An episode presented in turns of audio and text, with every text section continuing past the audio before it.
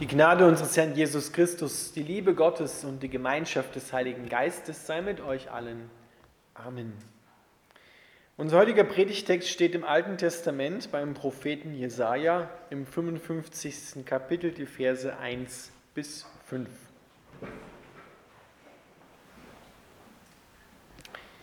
Auf, ihr Durstigen, kommt zum Wasser. Geht los, auch wenn ihr kein Geld habt. Geht, kauft Getreide und esst. Wer kein Geld hat, versorge sich kostenlos mit Korn. Geht hin und besorgt euch Wein und Milch. Ihr braucht nicht zu bezahlen. Warum solltet ihr euer Geld für etwas ausgeben, das kein Brot ist? Euren Lohn für etwas, von dem ihr nicht satt werdet? Hört zu und esst Gutes, und eure Seele wird satt werden. Kommt zu mir und sperrt die Ohren auf. Hört mir zu und eure Seele wird leben. Ich will einen ewigen Bund mit euch schließen. Er soll so verlässlich sein wie die Gnade, die ich an David bewiesen habe. Seht her, ich habe einen Zeugen für die Völker bestimmt. Er wird ihr Fürst und Anführer sein. Ihr werdet unbekannte Völker rufen, Völker, die dich nicht kannten, werden um des Herrn, eures Gottes willen, eilends zu dir kommen, weil der Heilige Israels dich herrlich gemacht hat. Lieber Vater im Himmel, wir bitten dich um geöffnete Augen des Herzens, damit wir Jesus erkennen und was er am Kreuz getan hat, ergreifen. Amen.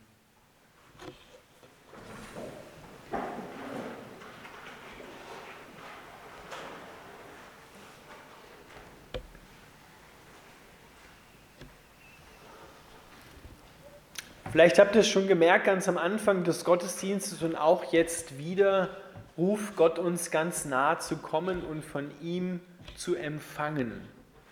Aber es gibt eine Bedingung, um zu empfangen. Diese Bedingung wird uns gleich ganz am Anfang gesagt. Du brauchst einen Durst. Du brauchst einen Hunger nach Leben.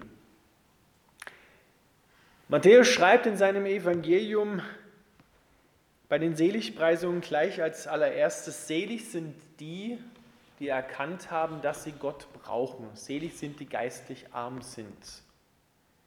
Die, die Durst haben, die, die erkannt haben, dass sie ihr Leben nicht allein in den Griff bekommen.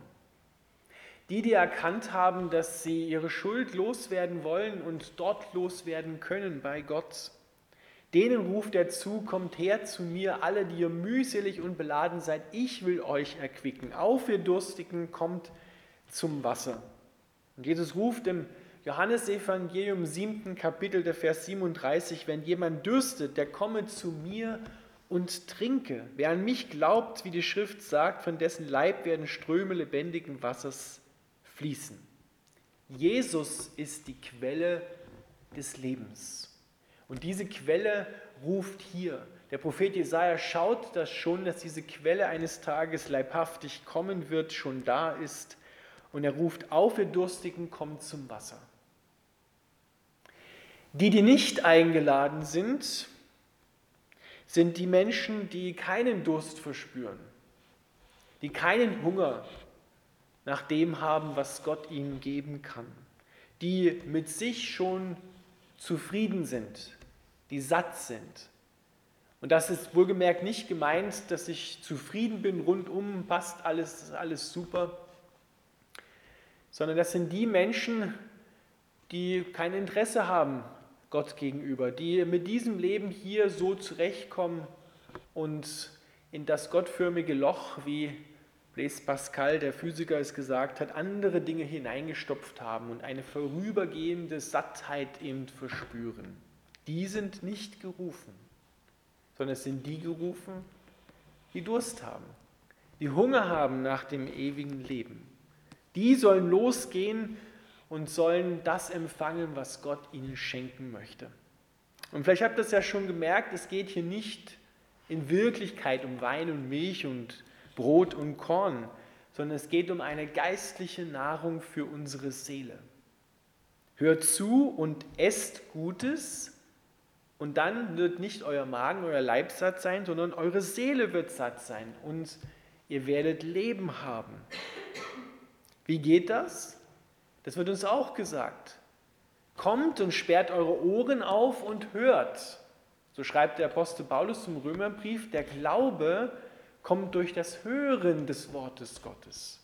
Wir müssen es zunächst einmal hören, in uns aufnehmen und dort wirken lassen. Und unsere Seele wird satt werden. Noch einmal bläst Pascal, er hat gesagt, dass der Mensch auf die Welt kommt mit einem gottförmigen Loch in seinem Herzen. Das ist wie so ein, wie beim, wie beim Puzzlespielen. Da gibt es ja manchmal auch so Teile, ja, die sucht man ewig, bevor man sie findet. Und nur dieses eine Teil passt. Und erst dann geht es weiter. Und genauso ist es hier. Wir versuchen in dieses gottförmige Puzzleteil, dieses Loch in unserem Herzen, andere Dinge hineinzustopfen, damit wir satt werden. Das können alle möglichen Dinge sein, die durchaus gut und auch wichtig sind. Das kann Geld sein, das kann Besitz sein. Das können andere Menschen sein. Das kann Sexualität sein. Das kann Essen sein. Das kann ein Hobby sein. Alles eigentlich für sich genommen gute, wunderbare Dinge, die Gott gegeben und gesegnet hat, dass wir sie im rechten Maß gebrauchen dürfen. Aber wir sollen sie nicht dazu missbrauchen, um dieses, diese Beziehungslehre in unserem Herzen zu füllen. Das kann nur Gott. Deswegen ruft er, kommt der zu mir, wenn ihr Durst habt und Hunger habt nach dem ewigen Leben. Ich will es euch geben. Sperrt eure Ohren auf und hört mir zu und eure Seele wird leben. Und dann kriegen wir sogar noch genauer gesagt, was es dort zu hören gibt, in was hinein uns Gott eigentlich ruft. Glaubst du an Jesus Christus? Die Dämonen glauben auch an Jesus Christus. Wenn der kommt, dann wissen sie gleich, das ist der Sohn Gottes. Der will uns vor der Zeit austreiben. Die lesen wir ganz oft. Er treibt sie natürlich aus, weil die Menschen gesund werden sollen. Aber Glaube an Jesus Christus muss uns bewusst sein, ist nicht das Letzte, was Gott will, sondern Gott will, dass wir einen ewigen Bund mit ihm haben. Den haben die Dämonen nicht.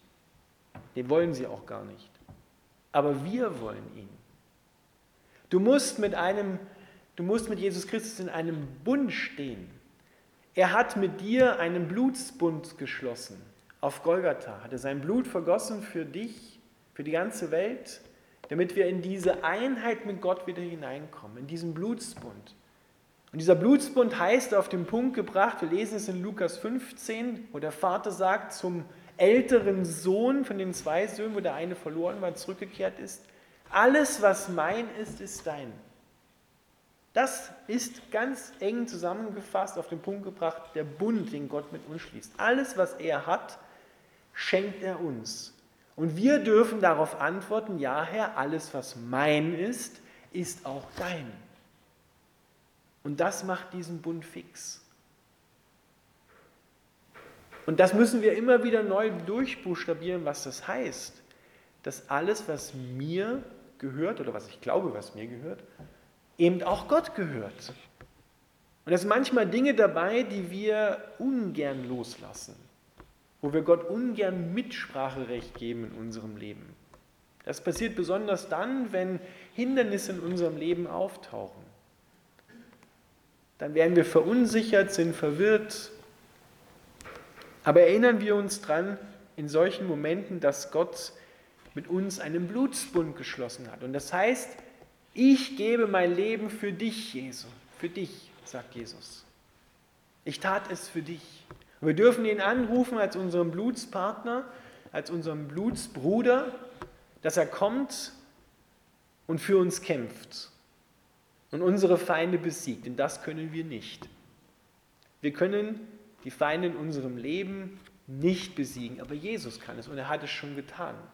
Deswegen hat er ausgerufen am Kreuz, über jeder noch so unmöglichen Situation, es ist vollbracht. Es ist vollbracht. Tetelestai heißt das im Griechischen. Ein wunderbares Wort. Es ist vollbracht. Jesus reicht aus. Und wir dürfen ihn als den Blutsbruder anrufen, dass er für uns kommt, und für uns kämpft und dass wir ganz neu wieder erfahren dürfen, alles, was sein ist, ist auch mein.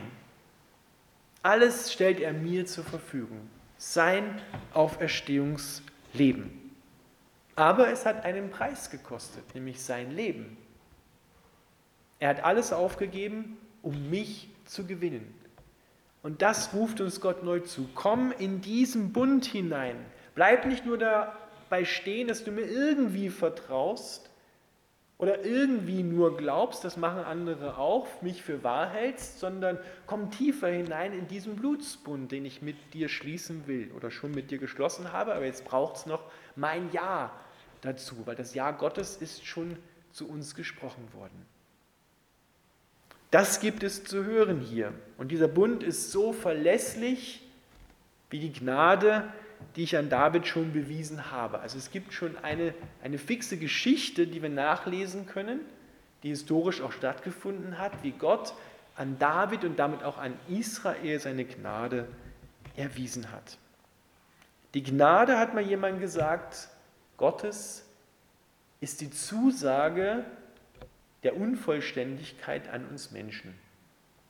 Die Gnade Gottes ist die Unvollständigkeitszusage Gottes an den Menschen.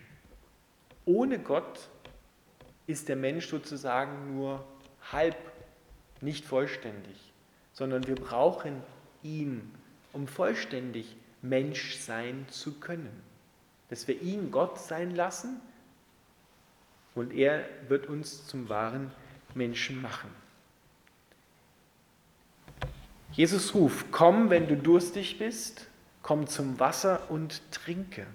Wie mache ich das?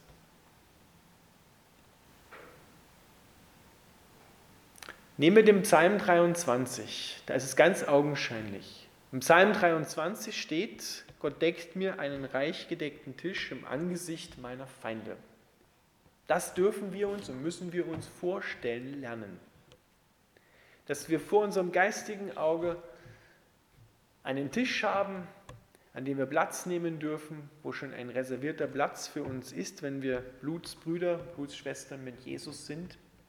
Und auf diesem Tisch finden wir alles, was wir brauchen. Und dort lernen wir im Geist zuzugreifen, uns das auch vorzustellen.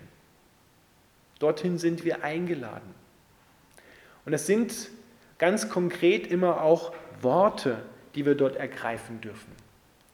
Wenn du Angst hast, dann darfst du das Wort hören und sozusagen mit deiner Seele essen, fürchte dich nicht. Denn ich bin bei dir, ich habe dich erlöst, ich habe dich bei deinem Namen gerufen, du bist mein. Wenn wir krank sind, dürfen wir zum Beispiel hören, für wahr, er lud auf sich unsere Schmerzen und trug unsere Krankheiten, durch seine Wunden sind wir geheilt. Ihr Lieben, das ist geistliche Speise, die wir essen lernen müssen. Nicht nur biologisch mit unserem Mund, sondern auch mit unserem Geist dürfen wir uns das wirklich vorstellen, wie Jesus meine Krankheit getragen hat am Kreuz. Wie so eine schwere Last, die auf ihm liegt und er im Austausch dafür mir seine Heilung schenkt.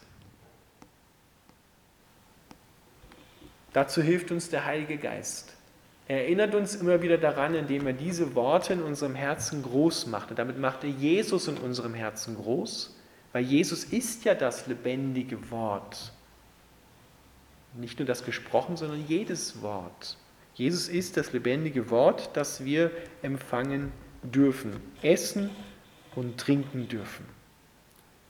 Und da dürfen wir auch austauschen. All das, was wir an Lügen glauben, dürfen wir bei ihm abladen und dürfen dafür die Wahrheit empfangen und die Wahrheit wird uns frei machen. Auf ihr Durstigen, kommt zum Wasser, geht los, kommt hinein in den ewigen Bund, den, mit, den ich mit euch schließen will.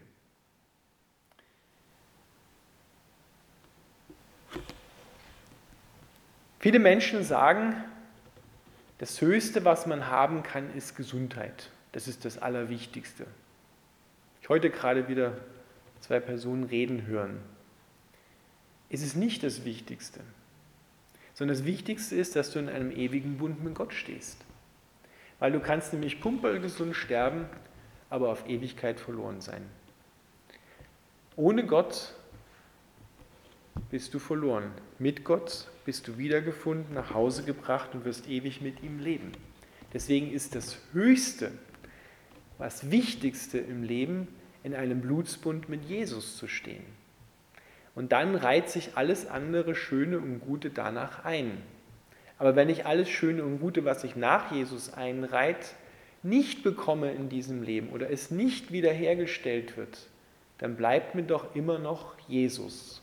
Nicht als letzter Rest, sondern als das Wichtigste, weil ich ihm so wichtig bin werde auch ich bleiben. Das hat er gesagt. Himmel und Erde werden vergehen, aber meine Worte vergehen nicht. Die Liebe bleibt. Und der, der in der Liebe ist, wird auch bleiben. Auf ewig bleiben. Deswegen, wenn er wieder in ein Gespräch kommt, wo Menschen schon wissen, was das Wichtigste und das Höchste ist, und es ist nicht Jesus, dann dürft ihr in Liebe und freundlich sagen, du, ich weiß, was das Wichtigste ist, weil ich habe es zugesprochen gekriegt, ich wusste es vorher auch nicht, es ist Jesus.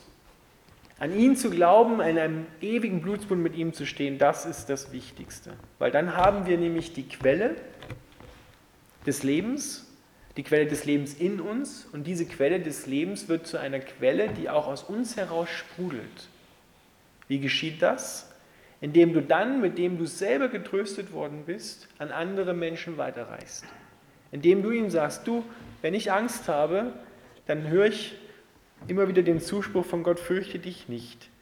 Und das können wir auch anderen Menschen zusprechen und werden auch sie getröstet mit demselben Trost, mit dem wir getröstet worden sind. Und schon fließt die Quelle aus uns heraus hin zu anderen Menschen und sie werden das Leben genauso erfahren, wie wir es selbst erfahren haben.